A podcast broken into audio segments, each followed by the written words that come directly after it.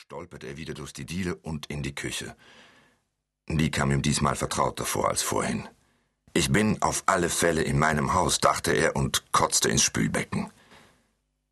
Mit Hilfe eines Schraubenziehers drehte er dann am Schloss der Badezimmertür herum. Er hatte das sichere Gefühl, das nicht zum ersten Mal zu machen. Entschuldigung, aber mir blieb nichts anderes übrig. Er ging hinein und wusste in dem Moment, in dem er das Licht einschaltete, wieder wer er war. Und auch die Frau in der Badewanne konnte er sofort identifizieren. Sie hieß Eva Ringmar und war seit drei Monaten mit ihm verheiratet. Sie lag in einer seltsam verzerrten Haltung in der Wanne. Ihr rechter Arm hing in unnatürlichem Winkel über den Wannenrand. Ihre sorgfältig manikürten Nägel berührten den Fußboden. Ihre dunklen Haare schwammen auf dem Wasser. Ihr Gesicht war nach unten gedreht, und da die Badewanne bis zum Rand gefüllt war, konnte kein Zweifel daran bestehen, dass seine Frau tot war. Er selber hieß Mitter, Janek Matthias Mitter, Lehrer für Geschichte und Philosophie am Bunge-Gymnasium in Mardam. Normalerweise wurde er J.M. genannt. Als ihm diese Erkenntnisse gekommen waren, kotzte er ein weiteres Mal, dieses Mal in die Toilette. Dann nahm er noch zwei Tabletten aus dem Röhrchen und rief die Polizei an. Die Zelle war wie ein L geformt und grün. Ein einziger einheitlicher Grünton an Wänden, Boden und Decke.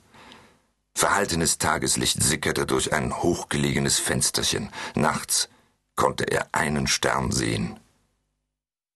Es gab eine Ecke mit Waschbecken und Wasserklosett eine an der Wand befestigte Pritsche, einen wackeligen Tisch mit zwei Stühlen, eine Deckenlampe, eine Leselampe. Er nahm verschiedene Geräusche wahr und die Stille und den Geruch seines Körpers. Der Anwalt hieß Rüger. Er war groß und bucklig und zog das linke Bein nach. Mitter schätzte ihn auf Mitte 50, einige Jahre älter als Mitter selber. Rügers Sohn kannte er, wenn er sich nicht irrte, aus der Schule, hatte ihn vielleicht sogar unterrichtet, einen blassen Jungen mit unreiner Haut und ziemlich schlechten Leistungen. Vor acht oder zehn Jahren musste das gewesen sein. Rüger gab ihm die Hand, drückte seine lange und kräftig und machte dabei ein ernstes und zugleich wohlwollendes Gesicht. Mitte hatte den Eindruck, dass sein Gegenüber irgendwann mal einen Psychologiekurs besucht hatte. Janik Mitter? Mitter nickte. Eine schlimme Geschichte. Der Anwalt zog seinen Regenmantel aus, schüttelte das Wasser heraus und hängte ihn an den Haken neben der Tür. Der Wärter drehte zweimal den Schlüssel im Schloss und entfernte sich durch den Korridor. Draußen regnet's. Hier drinnen ist es eigentlich viel gemütlicher. Haben Sie eine Zigarette? Rüger fischte eine aus der Tasche. Nehmen Sie, so viel Sie wollen. Ich verstehe nicht, warum die euch das Rauchen nicht erlauben. Er setzte sich an den Tisch, legte seine schwere, lederne Aktentasche darauf. Mitter zündete die Zigarette an, blieb aber stehen. Äh, wollen Sie sich nicht setzen? Nein, danke. Wie Sie wollen.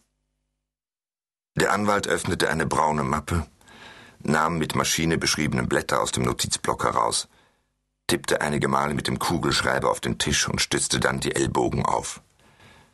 Eine schlimme Geschichte, wie gesagt. Das möchte ich gleich zu Anfang loswerden. Mit erwartete. Sehr viel spricht gegen Sie. Deshalb müssen Sie mir gegenüber aufrichtig sein.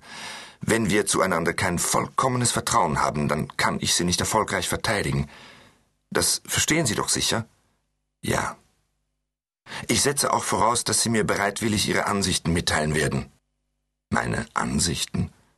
Wie wir vorgehen wollen. Natürlich entwickle ich die Strategie, aber es geht ja schließlich um Sie. Und Sie sind doch offenbar ein intelligenter Mensch. Ich verstehe. Gut. Wollen Sie selber erzählen oder soll ich Fragen stellen? Mitter drückte die Zigarette im Waschbecken aus und setzte sich an den Tisch. Vom Nikotin war ihm einen Moment lang schwindlig geworden und plötzlich empfand er nur noch tiefe Traurigkeit. Das Leben, dieser krumme Anwalt, die unglaublich hässliche Zelle, der schlechte Geschmack in seinem Mund und die vielen unvermeidlichen Fragen und Antworten, die ihm bevorstanden, alles machte ihn traurig. Entsetzlich traurig. Ich bin mit der Polizei schon alles durchgegangen. Seit zwei Tagen mache ich nichts anderes. Ich weiß, aber ich muss Sie trotzdem bitten. Das gehört zu den Spielregeln, das verstehen Sie doch sicher. Meta zuckte mit den Schultern, schüttelte eine weitere Zigarette aus der Packung. Ich glaube, es ist besser, wenn Sie Fragen stellen. Der Anwalt lehnte sich zurück, wippte mit dem Stuhl und legte sich den Notizblock auf die Knie. Die meisten benutzen Tonbankgeräte, aber ich schreibe lieber, erklärte er. Ich glaube, das ist weniger belastend für den Mandanten. Mitter nickte. Außerdem habe ich ja Zugang zu den Aufnahmen der Polizei, wenn ich die brauchen sollte. Also, ehe wir jetzt auf die näheren Umstände eingehen, muss ich die obligatorische Frage stellen. Sie werden wahrscheinlich des Mordes oder des Totschlages an Ihre Ehefrau Eva Maria Ringmar angeklagt werden. Was werden Sie dazu sagen? Schuldig oder nicht schuldig? Nicht schuldig. Gut. In diesem Punkt darf es keinerlei Zweifel geben, weder bei Ihnen noch bei mir. Er legte eine kurze Pause ein und spielte mit dem Kugelschreiber. Gibt es irgendeinen Zweifel? Meta seufzte. Ich muss Sie bitten, meine Frage zu beantworten. Sind Sie ganz sicher, dass Sie Ihre Frau nicht umgebracht haben? Meta antwortete erst nach einigen Sekunden. Er versuchte, den Blick des Anwalts aufzufangen, um in Erfahrung zu bringen, was der glaubte, aber das gelang ihm nicht. Rügers Gesicht war so ausdruckslos wie eine Kartoffel. Nein, ich bin natürlich nicht sicher. Das wissen Sie ganz genau. Ich kann mich nicht erinnern, was passiert ist. Das ist mir schon klar. Gerade deshalb müssen wir alles noch einmal durchgehen. Ihre Erinnerung wird es dann wieder zurückkommen, wenn Sie versuchen, diese Nacht Stück für Stück zu rekonstruieren, ohne Wenn und Aber. Oder sind Sie anderer Ansicht? Wofür halten Sie mich eigentlich? Was glauben Sie wohl, womit ich mich hier in diesem Loch beschäftige? Eine vage Wut nahm langsam Gestalt an. Der Anwalt wich mit das Blick aus und schrieb etwas auf seinem Block. Was schreiben Sie da eigentlich? Bedauere. Der Anwalt schüttelte abwehrend den Kopf, zog dann ein Taschentuch hervor und putzte sich lautstark die Nase. Ekelhaftes Wetter, sagte er. Mitter nickte. Ich möchte, dass Sie verstehen, sagte der Anwalt dann, wie prekär Ihre Lage ist. Sie behaupten unschuldig zu sein, aber Sie erinnern sich nicht. Das ist kein solides Fundament für eine Verteidigung, das sehen Sie doch sicher ein. Die Anklage muss beweisen, dass ich schuldig bin. Das Gegenteil unter Beweis zu stellen, ist doch wohl nicht meine Aufgabe, oder was? Natürlich, nicht so lautet das Gesetz, aber, aber. Wenn Sie sich nicht erinnern, dann erinnern Sie sich eben nicht. Es wird ziemlich schwer sein, eine Jury zu überzeugen. Versprechen Sie mir, mir sofort Bescheid zu sagen, wenn Ihnen etwas einfällt? Natürlich. Egal was? Sicher. Dann weiter. Wie lange kannten Sie Eva Ringmar schon? Zwei Jahre. Knapp zwei Jahre. Seit sie zu uns an die Schule gekommen ist. Was unterrichten Sie? Geschichte und Philosophie. Vor allem Geschichte. Philosophie ist ja nur ein Wahlfach. Wie lange sind Sie schon an dieser Schule? Ungefähr 20 Jahre, ja, 19. Und Ihre Frau? Fremdsprachen. Seit zwei Jahren, wie gesagt. Wann hat Ihre Beziehung angefangen? Vor sechs Monaten. Wir haben diesen Sommer geheiratet, Anfang Juli. War sie schwanger? Nein. Wieso? Haben Sie Kinder, Herr Mitter? Ja, einen Sohn und eine Tochter. Wie alt? Zwanzig und äh, sechzehn. Sie wohnen bei ihrer Mutter in Chado. Wann haben Sie sich von Ihrer ersten Frau scheiden lassen? 1980.